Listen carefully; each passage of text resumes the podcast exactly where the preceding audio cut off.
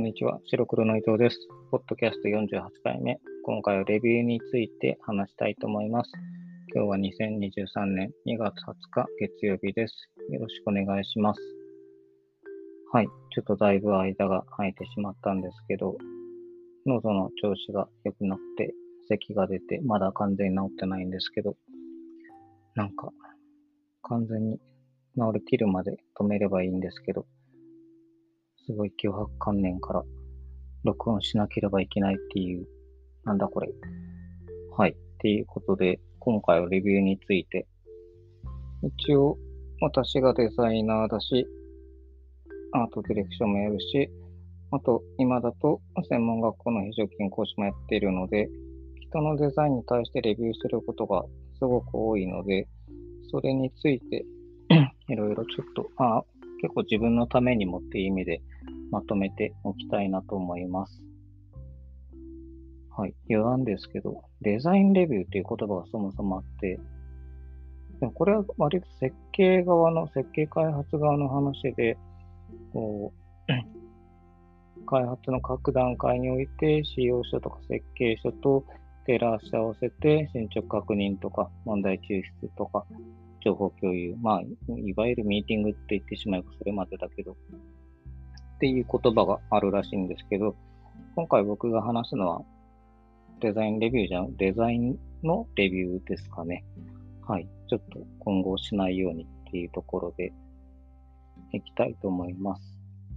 で、まずレビューについては、えー、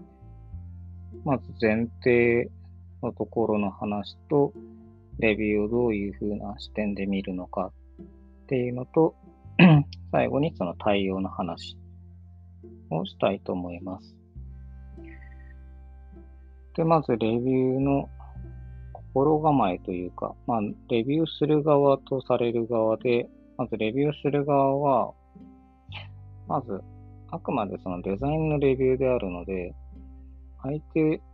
デザイナー自体を否定しては絶対にいけない。人格否定とか、持ってのほか。あくまでそのデザインに対して きちんとレビューをしましょうと。その、なんで前に言った声ができてないんだとか、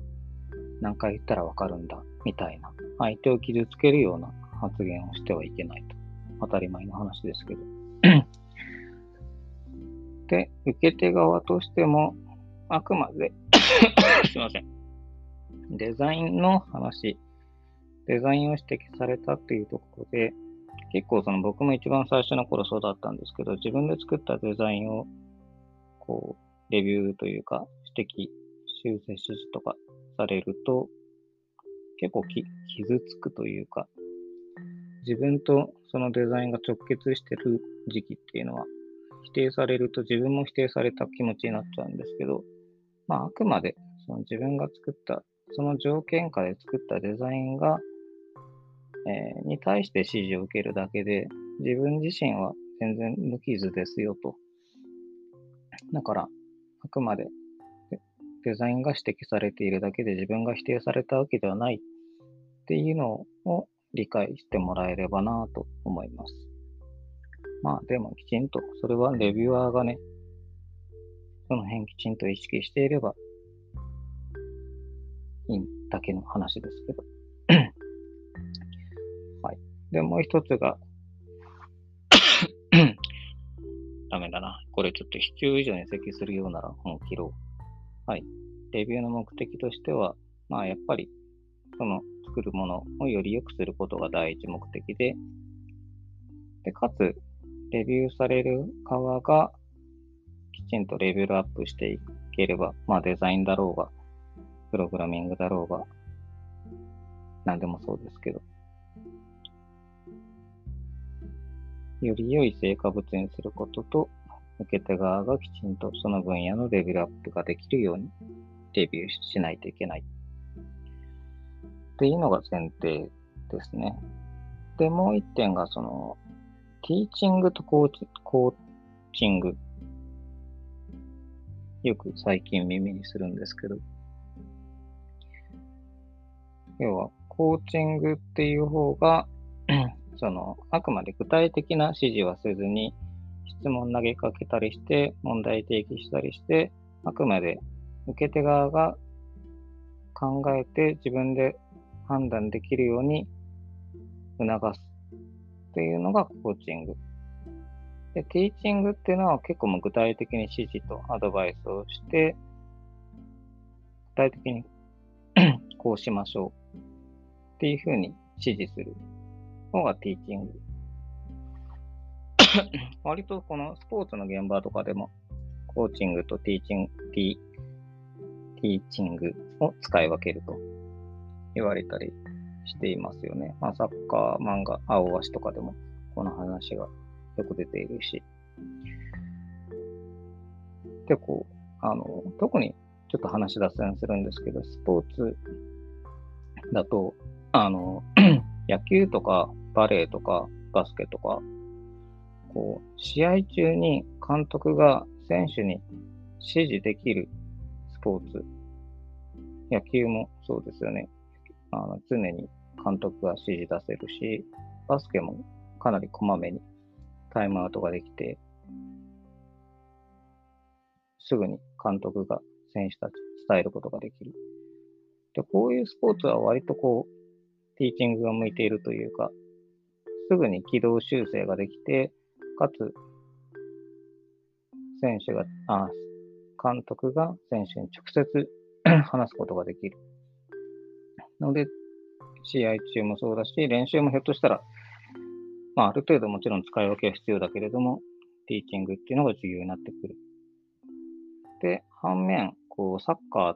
が一番メジャーで、ラグビーもそうですけど、こう、一回 すみません。試合が始まると、もう、ハーフタイムぐらいしか直接指示ができない。試合が始まったら選手が常に考えて判断して試合をしないといけない。でそういうスポーツは普段からコーチングというか、自発的に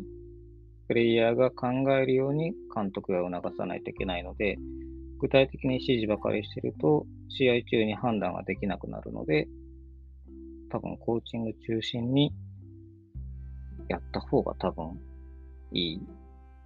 ですよね。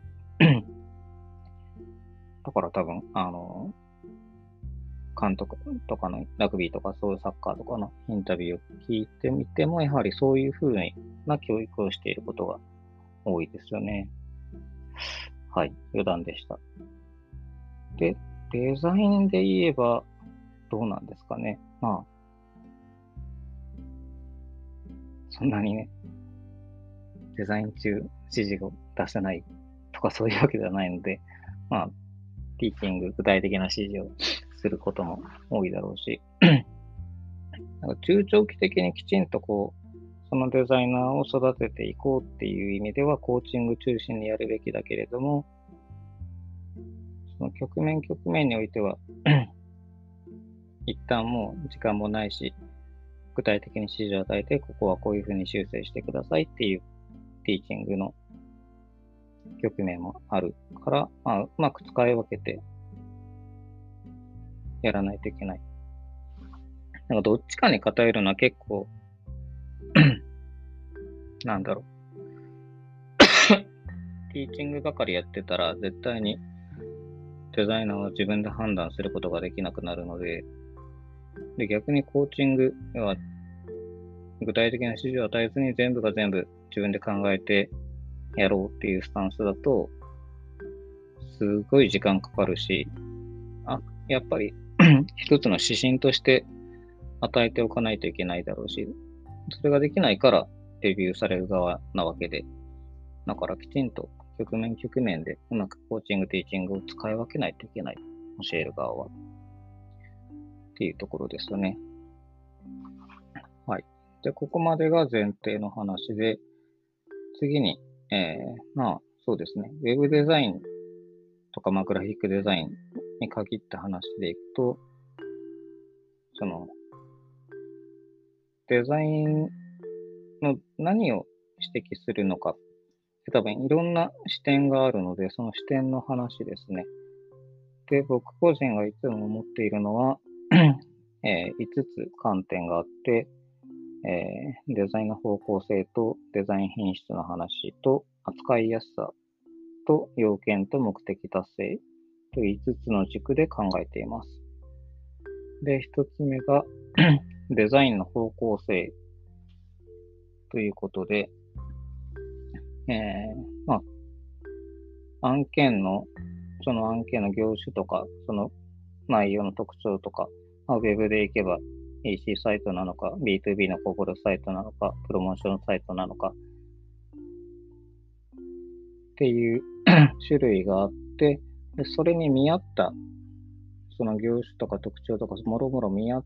たデザインの 世界観、スタイルになっているかどうか。まあ、めちゃくちゃ極端な例でいくと、商店街の八百屋さんのウェブサイトがめっちゃゴージャスなデザインでいいのかどうかっていう。だから、それに見合ったデザインの方向性に進んでいるかどうかっていう確認ですね。で、次が品質。デザインの品質の話。タイポグラフィーだったり、スペーシング、写真、グラフィックの扱いなど。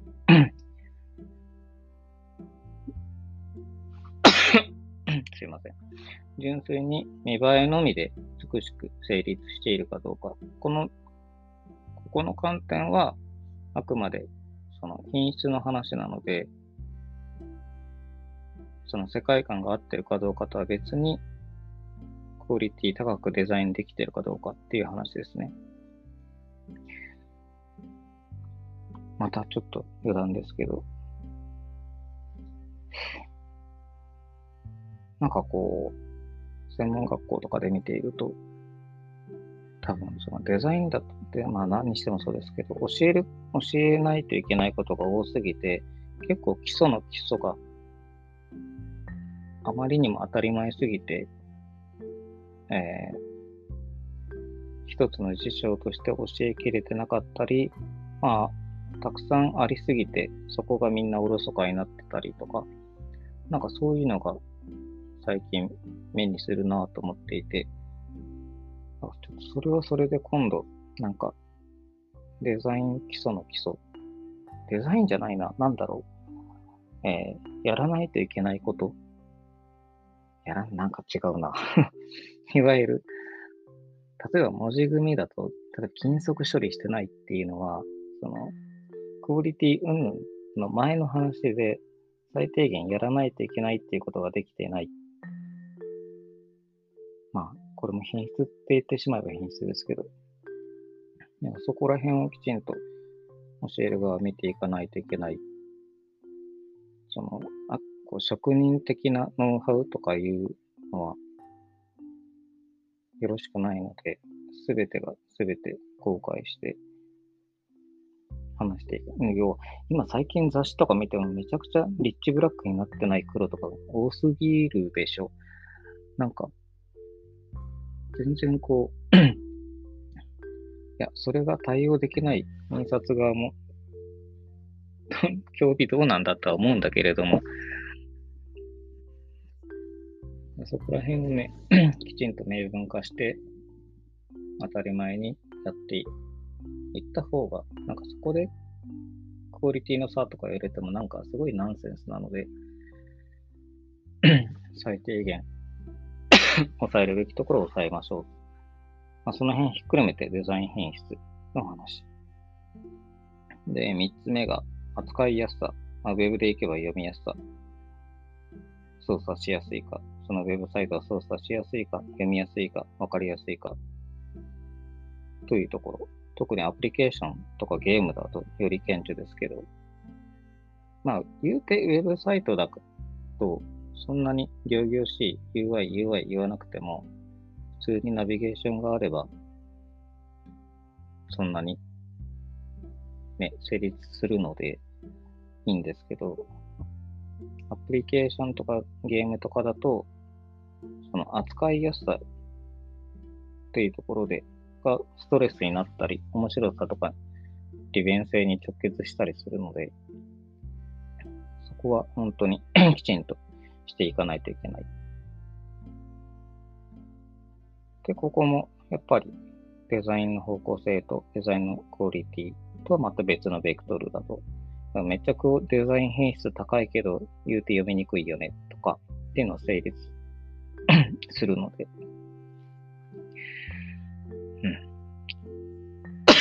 アンカーがやっぱり一時、一時停止ボタンがあったら、ズームみたいに、席、打ち合わせ中席が出るとき、席が出る瞬間ミュートにできるんだけど、一時停止ボタンがないから、録音停止ボタンを押すと、またそこで止まってしまう。でもこれ音声ゼロにしたらどうなるんだろう。音声ゼロにする対応すれば、咳が出てもどうにかなるのか。それか、 Zoom で撮ればいいのかな。 Zoom で撮って、咳する瞬間ミュートうん。はいい、や。はい、すいません。で、三つ目が使いやすさで、四つ目が、えー、要件。まあ、デザイン、1個目のデザインの方向性とまあ近いっちゃ近いんですけど、えー、お客さんの 要望をきちんと取り入れられているかどうかとか、ブランドイメージはきちんと踏襲できているか、あるいはそのロゴとかガイドラインにきちんと沿ってるかどうか、最低限その要件のやらないといけないことができているかどうか、いやこのコピーが入ってるか、入れてって言われたコピーが入ってないとか、その色を使ってほしいっていう色が入ってないとか、最低限、えー、指示されたものができてるかどうかっていうところ。これも結構 なんだろう。進めば進むほど見落とされがちだったりするので、やらないといけないこと ルールをきちんと守って、まあ、そのルールがあって、あえて崩すっていうことはあるんだけれども、崩していい範囲でね。それはきちんとデザイナーが自ら説明しないと、その、ルールを忘れているのか、ルールを意図的に崩しているのかっていうのは伝えないとわからないので、っていう意味での要件。まあ、これは大した話じゃないですけどね。で最後に、えー、目的達成という軸。まあ、そのウェブサイトだったら、そのウェブサイトの目的がきちんと達成できそうなデザインになっているかどうか。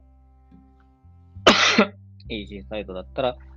購入につながりそうな成果物になっているかどうか。チラシだったら、その、見て捉えたときに、お問い合わせにつながりそうかどうか。っていう目的達成。まあ、バナーとかもそうですね。でこれも、なんだろう。クオリティ、デザイン、タイポグラフィーとかめちゃくちゃ甘いけど、でもめっちゃクリックしそうなバナーとかはやっぱりあるので、でそういう意味だと、その、修正しないといけないクオリティの低さはあるけど、めっちゃクリックレート現時点でも高そうでから、そういう意味ではすごいいいデザインっていう。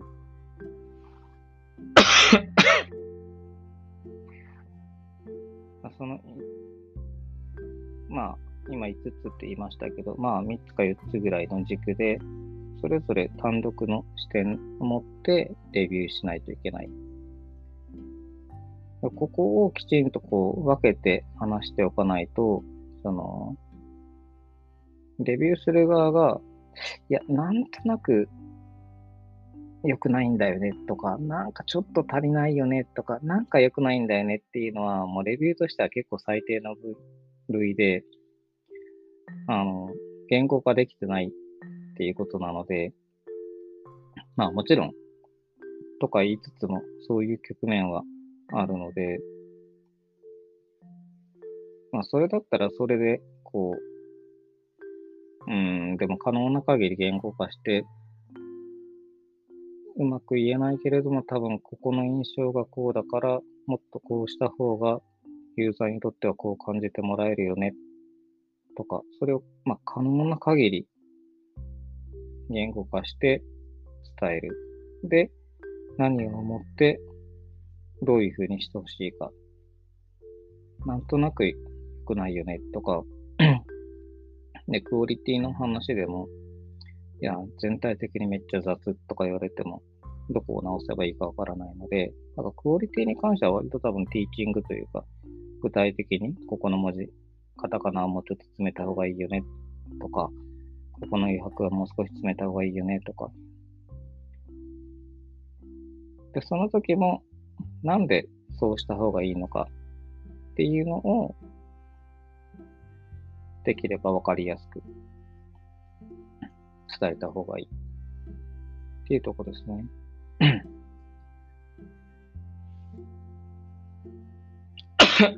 すいません。はい。で、最後に対応の話。要は、レビュー、特に、まあ仕事だと大体1人とか2人とかのレビューになるけれども、学校とかでいろんな先生がレビューする機会っていうのがあって、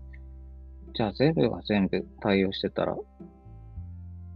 ですよ、レビューする側によっては、全然真逆のことを言うケースってのも往々にしてあるので、そうなった時に、どういうふうに取捨選択しないといけないのか、というところ。だから、レビューする側は、あの、ある程度こう、これはちょっと必須で対応してほしいとか、ここはちょっと任意対応、まあ、やってみてダメだったら別案考えて、もしくはちょっともう一回聞いてとか、やそこら辺のさじ加減をうまくコミュニケーションしておかないといけない。なんかまあ、レビューつってもまあ、一方通行じゃなくて、受け手側も、ここは具体的にどうしたらいいんですかとか、コミュニケーション取るっていうところが大事になってくるので、そこの対応のどこまでどうすべきかっていうのは、きちんと、まあ、レビューする側がきちんとまず伝えて、受け取り側も確認するっていうところ。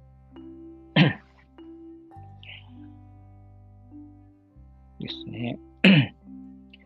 だから、まあそこら辺踏まえて、レビューする側っていうのは、きちんと真剣に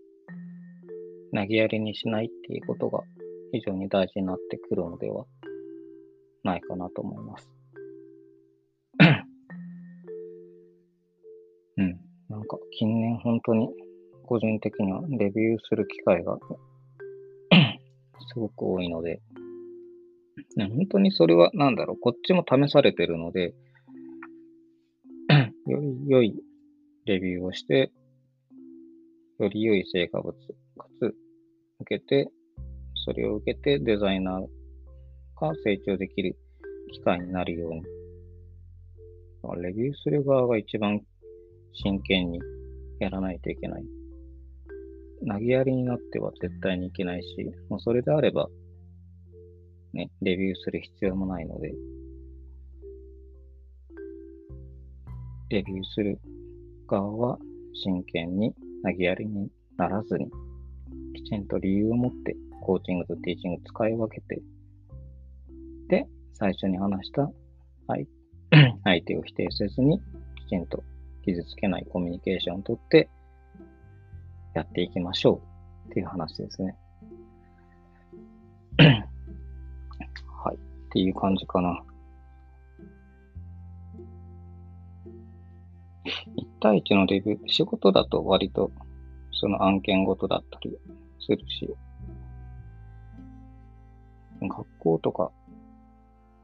ああいった時のレビューって結構一日に何件もやらないといけない時があって、あれはなかなか 体力と精神力削られるので、まあ、そのぐらい真剣にやらないといけないってことですよね。うん。はい。なので、今回は、まあ、レビューの話で、自分自身がきちんとレビューするときの責任があるので、そこの自分のクオリティを高めるために、今回ちょっと、はい、レビューの話をまとめてみました。なんだろう、なんか、漏れ、指摘とかあったら嬉しいですね。はい。くらいかな。なんか話まためっちゃそれるけど、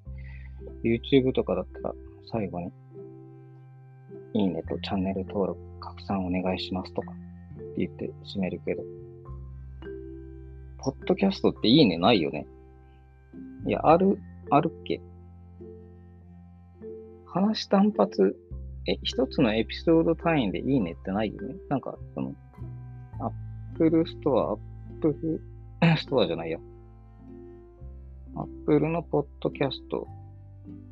とか、その媒媒体において登録とか、その話全体がいいねはあるけれども、まあ、フォローはあるのか。だからそうね。えっ、と、ポッドキャ、アップルのポッドキャストで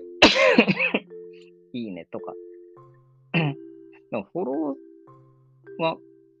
わかんないもんね、こっち側としては。どのぐらいフォローされてるかとかはわかんないし。何言ってんだっけ？うん、なんか。うまく最後の締めが YouTuber みたいにできるといいけど、できない。うまく言えない。はい。まあ、聞いてくれたら嬉しいですねっていう感じですね。